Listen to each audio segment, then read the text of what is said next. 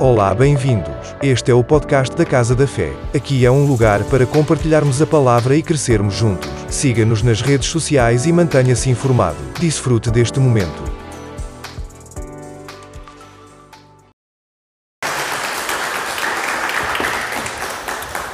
Bom dia, pessoal, mais uma vez. Paz. Que Deus possa falar conosco nessa manhã, amém? Quantos estão animados? Estou muito feliz, muito animado, muito empolgado com o que Deus está fazendo. E nós não, vi, nós não vivemos por vista, mas nós vivemos por fé. Não é aquilo que nós enxergamos, a realidade natural que vai determinar a nossa vida, amém? Hoje, justificando aqui a ausência de alguns irmãos, período de férias, vocês sabem como é que é, muita gente de férias, aproveitando o verão, mas Deus é bom e você está aqui, amém? Estejam orando pela vida do Kleber, nosso baterista, ele torceu o pé no trabalho, não conseguiu vir hoje também para cooperar com a gente, então é importante, né, quando um membro do corpo sofre, os outros todos acabam sofrendo também, e nós temos sempre que compartilhar e orar uns pelos outros, amém? Glória a Deus. Quantos estão visitando a Casa da Fé pela primeira vez? Amém. Seja muito bem-vindo. Vamos aplaudir ao Senhor Jesus pela vida do nosso irmão. Amém. Seja bem-vindo. Teremos gosto de conhecê-lo depois e será um prazer. Amém. E você que já é da casa, já sabe o momento da palavra, você trouxe a sua Bíblia aí? Pegue ela aí, levante assim, diga: Essa é a minha Bíblia. Vamos lá, gente, com mais convicção. Essa é a minha Bíblia. A palavra de Deus. Eu sou tudo que ela diz que eu sou. Eu tenho tudo que ela diz que eu tenho. Eu estou onde ela diz que eu estou.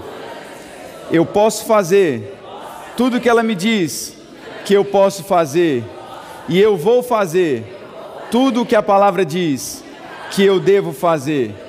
Eu tenho olhos para ver, ouvidos para ouvir uma mente e um coração prontos para receber e entender a palavra de Deus, que é a vontade de Deus para a minha vida, e a minha vida nunca mais, nunca mais, nunca mais será a mesma, e eu estou indo de um degrau de glória a outro degrau de glória, aleluia. Desocupe aí a sua mão e dê um aplauso.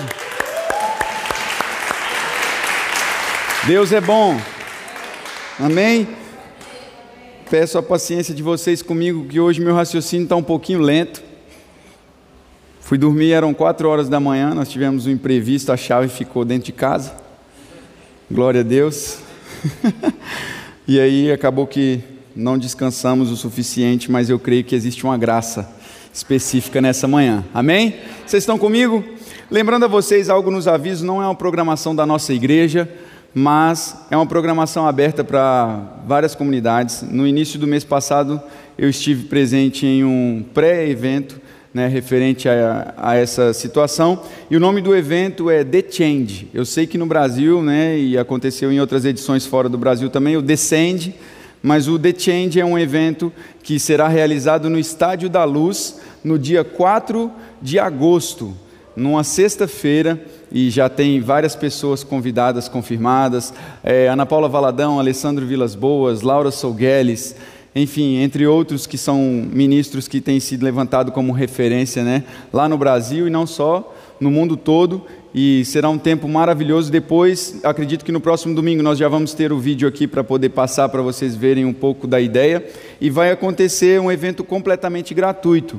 E você, para se inscrever, basta entrar no site thechange.com e você fazer a sua inscrição. E aí vai ter todas as informações também referente aos horários, a programação detalhada. Ainda não foi enviada para nós, mas assim que nós tivermos todos os detalhes, nós vamos passar para vocês. Amém? E a entrada gratuita, você, né, basta, como eu disse, fazer só a sua inscrição para garantir, e nós cremos que será um tempo é, de uma nova estação aqui em Portugal. Um marco em nome de Jesus, e nós queremos ver aquele estádio lotado, né? Já é o estádio mais bonito de Portugal. Com crente lá dentro ainda, pronto. Quem não é do Benfica, eu estou orando por vocês ainda. Amém. Mas vai ser um, uma data maravilhosa, queridos. Então, crie expectativas para esse primeiro final de semana de agosto. Vai ser o The Change na sexta-feira, o nosso batismo no sábado, ceia no domingo. Meu Deus do céu, vai ser maravilhoso. Deus é bom demais. Vamos para a palavra, eu não quero tomar muito mais o tempo. E eu queria compartilhar algo que, que está no meu coração para esse dia de hoje. Atos capítulo 2. E eu queria que vocês abrissem aí comigo. Atos capítulo de número 2. Quero dar as boas-vindas também quem está no Spotify nos ouvindo. Glória a Deus. Quem achou, diga contas pagas e dinheiro sobrando. Maravilha. Não é por vista que nós vivemos, é por fé. Não é o saldo da sua conta que determina você, querido.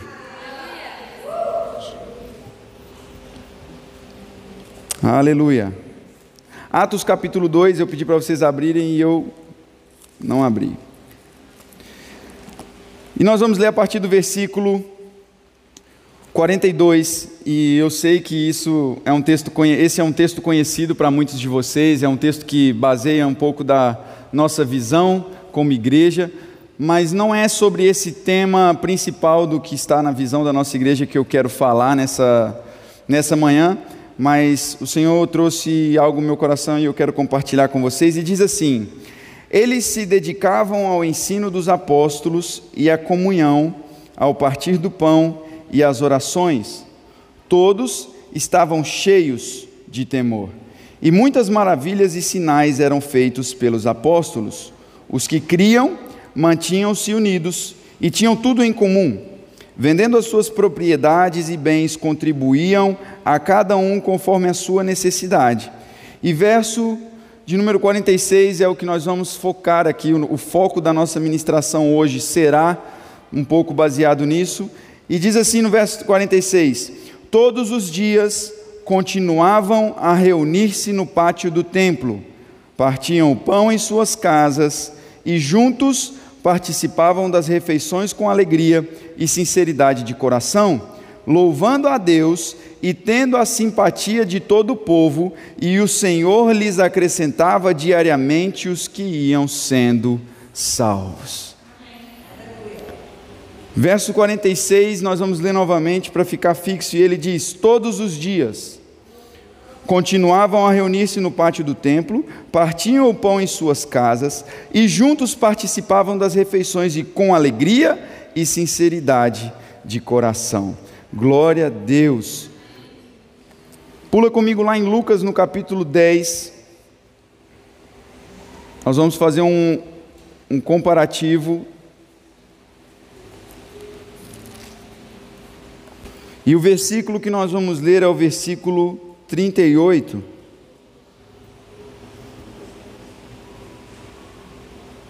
E diz assim: Caminhando Jesus e os seus discípulos chegaram a um povoado onde certa mulher, chamada Marta, o recebeu em sua casa. Maria, sua irmã, ficou sentada aos pés do Senhor, ouvindo a sua palavra. Marta, porém, estava ocupada com muito serviço. E aproximando-se dele, perguntou: Senhor, não te importas que a minha irmã tenha me deixado sozinha com o serviço? Dize-lhe que me ajude. Respondeu o Senhor: Marta, Marta, você está preocupada e muito inquieta com muitas coisas. Todavia, apenas uma é necessária, e Maria escolheu a boa parte, e não lhe será tirada. Glória a Deus. Amém, queridos. Algo que o Senhor colocou no meu coração que eu queria trazer para nós como o tema, é, ponto central, e voltando no texto de Atos, no capítulo 2, 46, nós vemos aqui a história, a Bíblia relatando dos primeiros discípulos, a igreja primitiva, os primeiros cristãos, né, sendo ali iniciado, vamos dizer assim, a igreja. E nós vemos que eles, como igreja, eles tinham um estilo de vida, eles tinham um modelo a qual eles seguiam. E nós vimos isso aonde? Na palavra que nós acabamos de ler, o modelo de culto que eles tinham. O modelo de culto deles não era um modelo de culto somente de domingo, não era um modelo de culto somente de quarta-feira, não era um modelo de culto somente de uma vez por outra, mas nós vimos aqui que todos os dias, e aí tem outras versões que vai dizer assim que constantemente ou continuamente eles se reuniam nas suas casas e eles partiam o pão, o culto deles, o serviço deles não era somente em partilhar a palavra, mas era ter uma vida em comum. Só que o ponto que eu quero pegar aqui central, e nós vamos fazer hoje o tema da nossa ministração, nós podemos fazer um comparativo entre intensidade e frequência. Porque você pode ser muito intenso e pouco frequente, e você pode ser frequente e também pouco intenso. Faz sentido para você? Porque imagina que você é muito intenso nos seus relacionamentos, você é muito intenso na sua busca, você é a pessoa que quando vem para um culto parece que o céu você está vendo ele aberto e você está vendo anjos subindo e descendo, aquela manifestação da glória de Deus na intensidade do ápice da sua adoração. Mas essa intensidade ela precisa ser equilibrada com a frequência.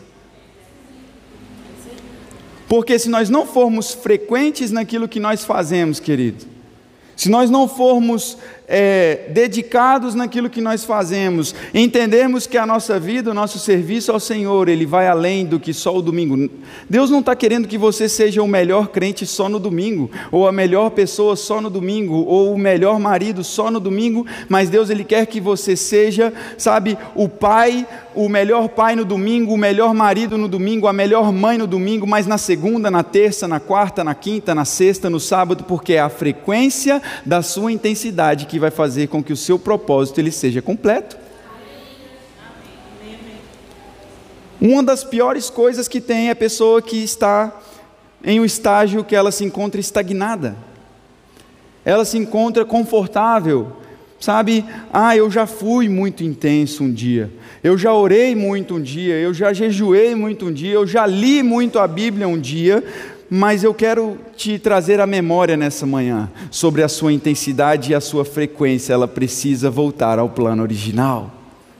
Queridos, não tem como nós termos resultados se nós não formos é, frequentes, porque o que o próprio texto está dizendo aqui é que todos os dias eles continuavam a reunir-se no pátio do templo, partiam pão nas suas casas e juntos participavam das refeições com alegria e sinceridade de coração. A melhor forma de você ser ajustado, de você ser alinhado, de você ser moldado, ensinado, é na mesa, é na comunhão, é tendo comunhão é que nós vamos nos ajustar uns aos outros. E quando eu falo sobre frequência e intensidade, isso envolve todos os seus relacionamentos. Porque se você não for intenso e frequente no seu relacionamento com Deus, você vai ter problema em todos os relacionamentos da sua vida. Tudo que você for fazer vai estar ruim. Todas as coisas que você for pegar para fazer, seja um trabalho, seja uma, um relacionamento que você queira entrar, conhecer uma pessoa, seja o que for, o que você tenha na motivação do seu coração, se você não estiver bem com Deus em primeiro lugar, todo o resto não será benéfico para você. É uma questão de tempo até começar a dar errado. É uma questão de tempo. Ah, não, começou bem, tá, nossa, é uma intensidade, pastor, sou muito intenso e tal. E ao mesmo tempo, a pessoa que está falando uma coisa, está falando outra, está fazendo uma coisa, está fazendo outra. E não é isso que Deus ele tem para nós, queridos. Ele tem uma vida de constante crescimento, como nós falamos aqui antes de ministrar a nossa vida, ela é de um degrau de glória a outro degrau de glória. Nós andamos, como diz a palavra em Provérbios, que a vereda do justo ela é como a luz da aurora que vai brilhando cada vez mais até se tornar dia perfeito. Quer dizer que aquilo que Deus ele começou a fazer na nossa vida é frequente. Deus ele tem frequência, ele tem intensidade, ele tem amor, ele tem intencionalidade. E é esse modelo que nós precisamos ter na nossa vida: frequência, intensidade e intencionalidade. Porque estar ocupado demais não quer dizer que você está sendo produtivo. Não, pastor, tomou uma correria e tal, e coisa. E a produtividade talvez não está acontecendo, mas a ocupação está sobressaindo, porque eu estou muito intenso, frequente em algo, mas está faltando intencionalidade, aonde eu estou colocando a minha visão, aonde eu estou colocando a minha vida, aonde eu estou me baseando. E Deus hoje Ele está nos convidando, queridos, a trazer um alinhamento nesses três ponteiros. Um relógio que não seja digital, com os ponteiros, ele tem três pontos. E isso dá para nós aplicarmos em várias coisas. O ponteiro para dar a hora exata, imagina que vai dar meio-dia exato. O ponteiro da hora tem que estar tá no 12, o do minuto tem que estar tá no 12, o do segundo tem que estar tá no 12, para quê? Para que haja a hora exata, o tempo certo. E quando nós falamos sobre intencionalidade, quando nós estamos falando sobre a nossa frequência, Queridos, é preciso haver esse alinhamento nessa motivação do nosso coração. E Deus ele não está mais querendo perder tempo. Deus ele não está mais, sabe, brincando. Deus ele nunca brincou de ser Deus, na verdade. Muitas vezes as pessoas é que pegam o contexto e dizem assim: ah, não, mas ah, no tempo de Deus. Mas existem coisas, querido, que você vai se comprometer e você vai ser intencional, intencional e intenso porque intencionalidade é diferente, porque a minha intenção é uma coisa, mas eu ser intenso naquilo é totalmente diferente. Eu tenho intenção de entrar em um relacionamento com alguém, de um namoro, um casamento, seja o que for, num trabalho, eu tenho essa intenção. Agora, a forma como eu vou ser é, frequente, como eu vou ser, sabe, dar tudo de mim para aquilo. E é isso que o Senhor Ele quer. Ele quer que nós tenhamos intensidade, intencionalidade e sejamos frequentes. Então diga assim: Deus quer que eu seja intenso, frequente e eu tenha a minha intenção voltada para aquilo. Vamos lá, me ajuda a pregar aí, que eu estou cansado.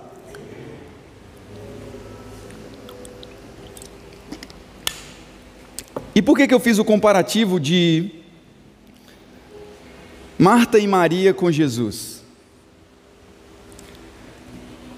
Marta ela estava extremamente ocupada. E a ocupação de Marta não era uma ocupação sem causa, sem fundamento. Mas algo que eu gosto e eu acho muito interessante nesse, nessa passagem aqui, dessa história, desse episódio que aconteceu com Jesus, é que nós vemos as duas coisas. Nós vemos uma pessoa que está com com a sua intensidade ao máximo, ela está ali querendo, sendo frequente no seu serviço, porque afinal de contas ela está recebendo nada mais, nada menos do que o próprio Deus na sua casa, Jesus, o Deus encarnado veio, e eu imagino que talvez muitos de nós aqui pararíamos tudo que estávamos fazendo simplesmente para que não falte nada, para que Jesus fique na minha casa, para que tudo que Ele quiser esteja à mão. Sabe quando você vai na casa de alguém e a pessoa está ali, você vai abrir a boca para pedir uma água, a pessoa já está com o copo ali, aí a pessoa vem, depois já, já não sei o quê, e você está aqui e a pessoa não para nem para conversar com você. Você fala, rapaz, senta aqui um pouquinho, eu vim te visitar, matar a saudade de você. Aí você está ali, não, mas é porque não quero que falta nada, não sei o que, você quer uma água, você quer um bolo, você quer um café, você quer. Não é assim? Se você for lá em Minas, com certeza você não vai sair da casa de ninguém sem tomar um café e comer um queijo. Mas você fica, sabe, naquela ocupação, naquela intensidade, enquanto tem muita gente que está ali sentado no sofá, que não está fazendo nada, mas está desfrutando da companhia de quem veio visitar. É assim ou não é? Isso é natural, nos nossos dias é assim, pessoal. Só que trazendo isso para um contexto espiritual, na nossa vida espiritual, Existem muitas pessoas que elas estão de fato até trabalhando para o Senhor. Pessoas que são líderes de departamento, pessoas que são pastores, pessoas que têm, sabe, uma, uma responsabilidade grande no ministério, ou talvez até nem tenha, simplesmente frequentam um culto e vêm na igreja, e acha que está fazendo muito, e Jesus está simplesmente dizendo: venha para o relacionamento. Marta, eu não estou preocupado agora com o que nós vamos comer, Marta. Marta, eu não estou preocupado agora com aquilo que você está fazendo, mas eu estou preocupado com aquilo que Maria está fazendo, porque Maria escolheu a melhor parte. Então quer dizer que o próprio Jesus, ele prioriza a palavra. Ele prioriza o relacionamento com a palavra. Mais do que aquilo que nós podemos fazer para Ele, Ele está preocupado com aquilo que está sendo moldado no nosso coração. Porque lá em João 15 ele diz assim: que vós estáis limpos pela palavra. A palavra vai limpar, a palavra vai moldar. Enquanto Marta estava ocupada nos seus afazeres, eu tenho certeza que se ela tivesse parado para ouvir um pouco mais de Jesus, ela não ia ter ido tirar satisfação com Jesus, porque quem está ocupado demais, sabe, vai sempre achar problema nos outros, vai sempre achar dificuldade nos outros, vai sempre achar o defeito nos outros. Ela chega lá e diz assim: Jesus, não é possível, na linguagem Arthur capítulo 2.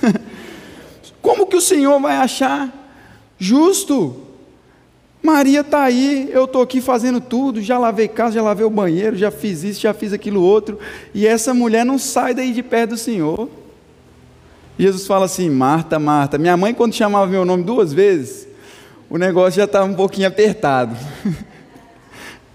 Não era assim com vocês também? A mãe chama assim, Arthur. Aí, ok. Arthur, Arthur. Eita. E eu entendo que Jesus ele não estava no sentido de brigar com Marta, mas chamar a atenção, de alertar, dizer: Marta, Marta, olha só, Marta, a sua irmã, ela escolheu a melhor parte. E ela estava ocupada, no verso 40, no capítulo 10 de Lucas, verso 40 diz: Marta, porém, estava ocupada com muito serviço. E aproximando-se dele, perguntou: Senhor, não te importas que a minha irmã tenha me deixado sozinha com o serviço? O senhor não está vendo? Não é possível, sozinha, sobrecarregada.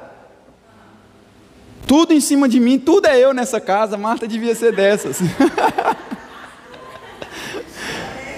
Marta lá lavando o prato, Maria com Jesus e Marta lá. Quero ver o dia que eu morrer. Quem nunca teve uma mãe falando assim? Quero ver o dia que Deus me levar, como é que vai ser nessa casa? Sabe, queridos, mas não há problema nisso. Não estou dizendo que você tem que abandonar as tarefas da sua casa, que você tem que abandonar seu, as suas responsabilidades. Mas eu acredito e quero trazer para nós que é necessário haver dentro de cada um de nós um pouco de Marta e um pouco de Maria. É preciso ter hoje na igreja um pouco de Marta dentro de cada um de nós e um pouquinho de Maria também. Um pouco de proatividade do que você está fazendo, está disposto a realizar, mas também um coração disposto a sentar e ouvir e se deixar ser moldado pela palavra. Porque um serviço com um coração não tratado vai parecer obrigação, e nós não fazemos nada por obrigação, nós não servimos a Deus por obrigação, nós não estamos vindo num culto por obrigação, você é livre de não vir cultuar. Eu não vou te mandar mensagem toda hora, porque você não veio num culto. A menos que eu veja, poxa, tem três domingos que a pessoa não veio. Vou saber se está tudo bem, está doente, o que, que aconteceu. Mas você é livre de não vir congregar, querido. Mas quando você vier, que você venha com a intencionalidade no seu coração, com a intensidade e seja frequente.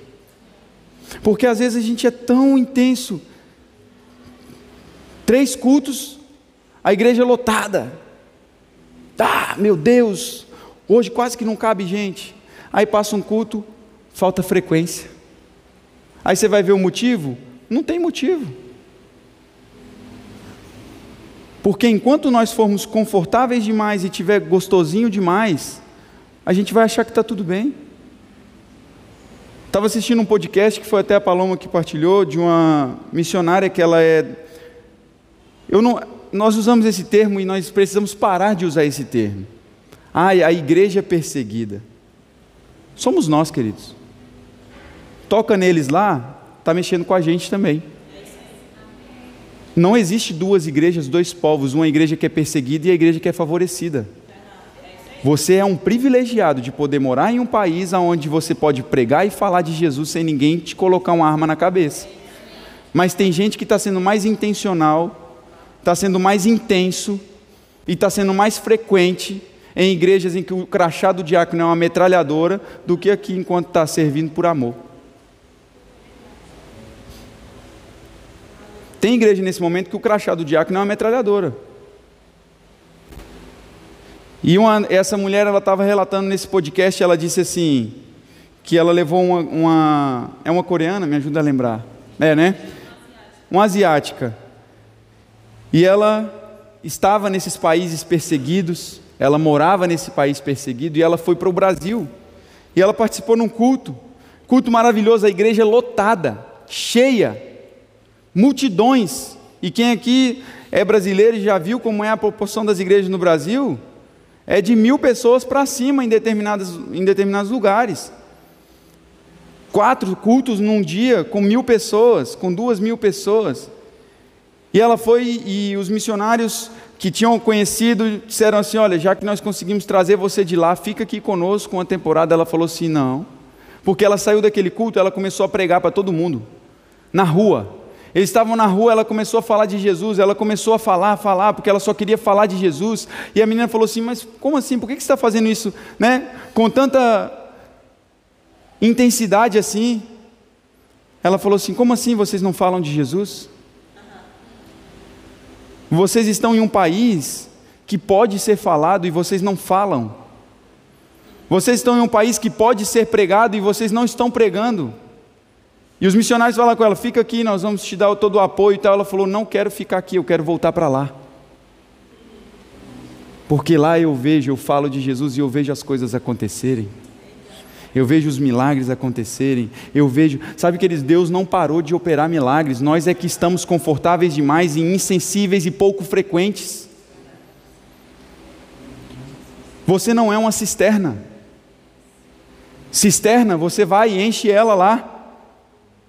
Posso usar o termo da piscina se você quiser também. Enche a piscina no domingo, no outro domingo ela vai estar ali com aquela água armazenada. E no Brasil, a água parada dá dengue, dá bicho, dá lodo, porque a água está parada. E não foi isso que Jesus ele disse, ele disse que nós não éramos uma cisterna, mas ele disse que de nós fluiriam rios de águas vivas. Rio ele é intenso, rio ele é frequente, não importa se ele começa grande, mas ele começa pequeno, numa pequena vinheta, no meio de uma rocha, nasce ali um rio e ele vai jorrar em um oceano. Talvez começou pouquinho, talvez começou na pequena, talvez orou cinco minutos, mas não importa, um dia você vai entrar no oceano de orar três horas sem parar. Mas seja frequente orando cinco minutos. Não seja frequente orando só, não, eu vou orar porque, ah, 10 minutos eu vou orar, porque é difícil demais orar 10 minutos. Quando aí daqui a pouco você já acha fácil orar 10 minutos e já não fica nos 10 minutos, já quer 20, já quer 30, já quer uma hora. Pastor David Robertson, ele, autor de vários livros, um grande homem de Deus, ele já partiu para a glória. E ele saiu do trabalho dele e não quer dizer que isso seja uma, uma regra, foi uma experiência pessoal dele. Ele sai do trabalho e ele fica a tempo integral por conta da obra. Ele depois até relata que foi uma decisão precipitada da parte dele, não quer dizer que não era da vontade de Deus, mas ele se precipitou e ele disse: Deus, eu vou deixar de trabalhar e as oito horas que eu tenho de trabalho eu vou passar essas mesmas oito horas orando. Aquilo que eu fazia no meu trabalho, trabalhando, eu vou fazer orando. Três meses ele passa orando, queridos. Nada tinha acontecido. E ele, orando em línguas, orando em outras línguas, orando em outras línguas, e nada movendo. Até que um dia, em um, em um culto, uma irmã o procura e esse testemunho eu já tinha escutado e agora na semana passada nós tivemos lá no Remo pessoal ministrando a palavra e um dos alunos ele ele se lembrou desse desse testemunho. E essa irmã ela estava com um problema de saúde, se não me engano, até que ele ora. E a manifestação da glória de Deus acontece em um momento improvável, qual ele imaginava que não ia acontecer. Existe um até que, irmãos, na nossa vida. Ah, mas eu estou sendo tão intenso, estou sendo tão frequente, eu estou sendo intencional na minha busca e nada está acontecendo. Mas aqui na igreja eu sempre falo isso. Quando parece que nada está acontecendo, tudo está acontecendo. O de repente de Deus é de repente, mas às vezes ele leva tempo. Sempre vai ser de repente para alguém. Pessoas vão olhar para você e falar assim: nossa, do nada aconteceu isso na sua vida, mas não sabem o que está acontecendo nos bastidores. Há uma palavra liberada sobre a nossa igreja, queridos, e nós estamos agarrados nessa palavra até que se manifeste. Não estou importando com o que você pensa. Eu estou preocupado com aquilo que Deus falou que Ele ia fazer.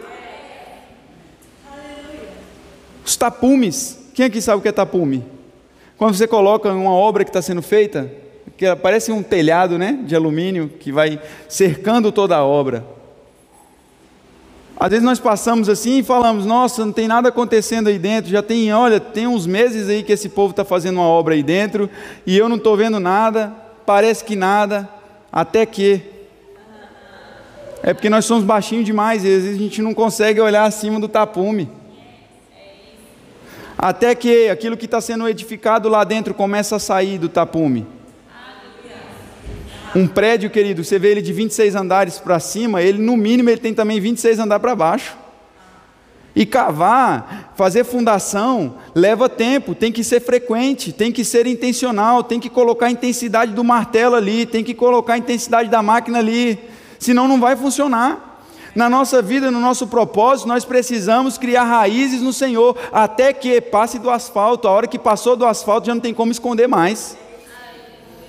Os tapumes estão colocados, os tapumes estão postos, e nós sabemos que uma grande obra, Deus ele não começou a fazer na casa da fé somente, mas é um corpo, e ele começou a fazer em você, e aquilo que Deus começou a fazer em você, vai transcender aquilo que está dentro dessas quatro paredes. Mas por que precisa haver isso, querido? Smith Wigglesworth, ele, um grande escritor, um grande homem de Deus, ele simplesmente teve que deixar um documento assinado nos Estados Unidos, porque ele ressuscitou mais de nove pessoas. Que isso, pastor? Misericórdia. Esse homem não é de Deus, não, aí.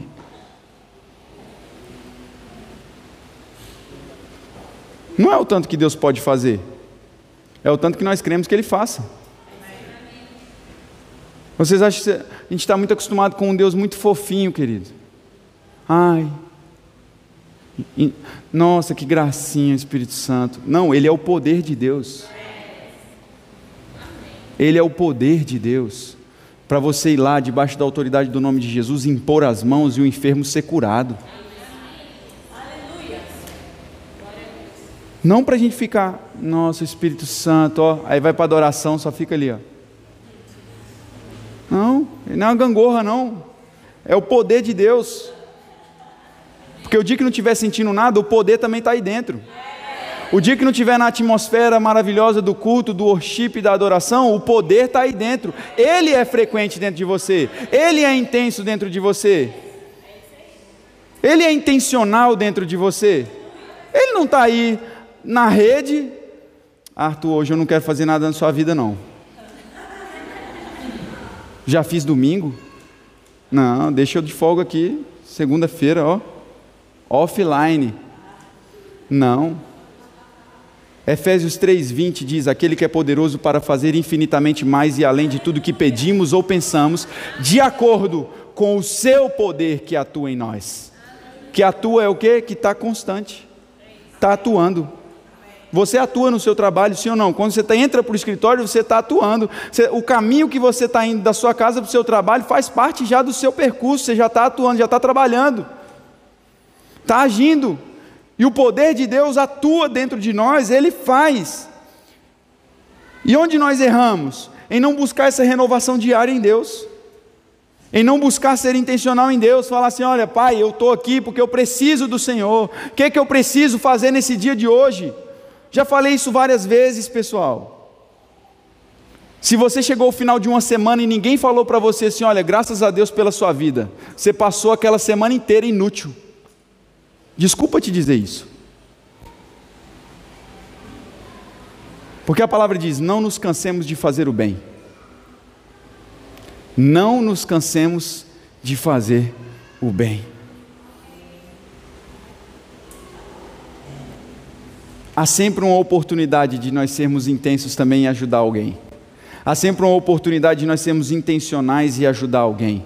Há sempre a oportunidade de você fazer algo por alguém, não querendo algo em troca. Ah, não, porque eu quero mostrar para essa pessoa que eu sou tal. Não, mas porque você entendeu que você tem um coração transformado pela palavra e que aquela pessoa precisa daquilo que você tem, do que Deus está fazendo em você e você decide se mover e ajudar. É isso que nós precisamos. E Smith Wigglesworth, ele fala em uma das suas frases, ele diz: se há algo que desagrada a Deus é a estagnação. Porque Deus ele não está parado, sabe? Não. Tudo que ele fez foi com uma intenção. Tudo que ele fez foi com um propósito.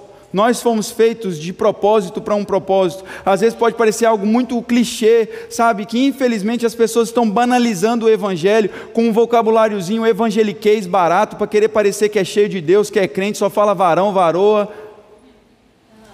Aí fica banalizando e desconsiderando, mas você nasceu para cumprir algo, um propósito que Deus ele tem para realizar através de você. E se você não for intencional, intenso na sua busca e frequente, você não vai viver a totalidade do que Deus tem para você. Deus certa vez me cobrou através de uma pessoa, entregou uma palavra para mim e disse assim: Olha, Deus está dizendo para você, se você quer viver tudo que Deus tem para você, Deus está mandando você entrar num curso de inglês urgente. Na minha realidade natural, aquela palavra não estava fazendo sentido nenhum. Eu moro em Portugal. Eu não sei o que Deus ele tem para fazer. Eu não estou morando num país de língua inglesa ou que fale outro idioma. Mas se eu quero viver a totalidade do que Deus tem para mim, eu preciso me comportar, eu preciso me agir e eu agir e eu preciso ser intencional também naquilo que Deus falou. Não quer dizer que é uma regra, queridos, mas vá buscar na palavra, vá buscar no Espírito Santo que está dentro de você. Pai, o que eu preciso fazer para estar no centro da tua vontade? O que eu preciso fazer? De que forma eu vou me colocar no centro daquilo que o Senhor tem para mim? E a melhor forma de fazer isso é de se descobrir isso é vivendo Atos 2, 40, é, 46. Todos os dias se reuniam, partiam o pão, tinham tudo em comum, estar frequente.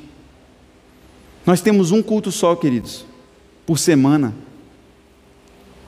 Quarta-feira nós temos a nossa sala de oração que praticamente já está virando um culto.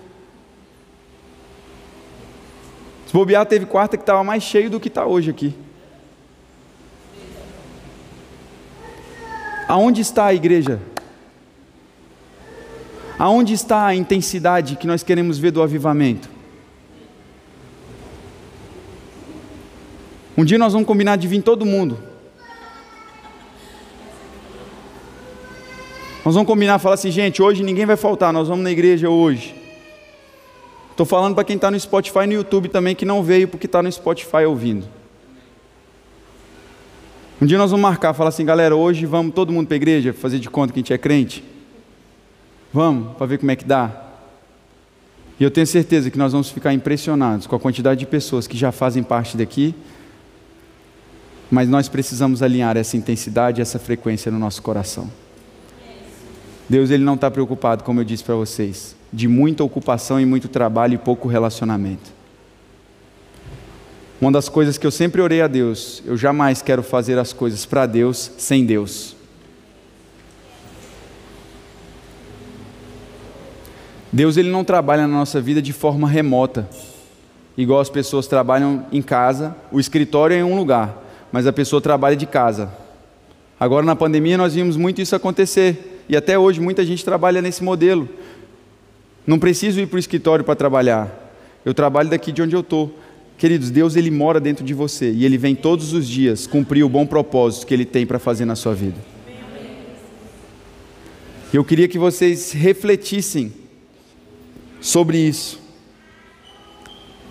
Reflitam que você não é uma cisterna, você é uma fonte, e dentro de você fluem rios de águas vivas rios que transbordarão que transbordarão, e aonde esse rio passar vai trazer vida, aonde esse rio passar vai gerar frutos, aonde esse rio tocar, querido, aquilo que estava morto vai viver, aquilo que estava doente vai receber cura, aquilo que estava estagnado vai começar a se movimentar, porque a água ela faz isso, a água limpa. A água ela purifica, a água ela vai trazer refrigério. Que você seja uma pessoa que vai trazer refrigério na vida de outras pessoas. Nada melhor do que quando você está com sede e você vai lá e você se refresca, você bebe água.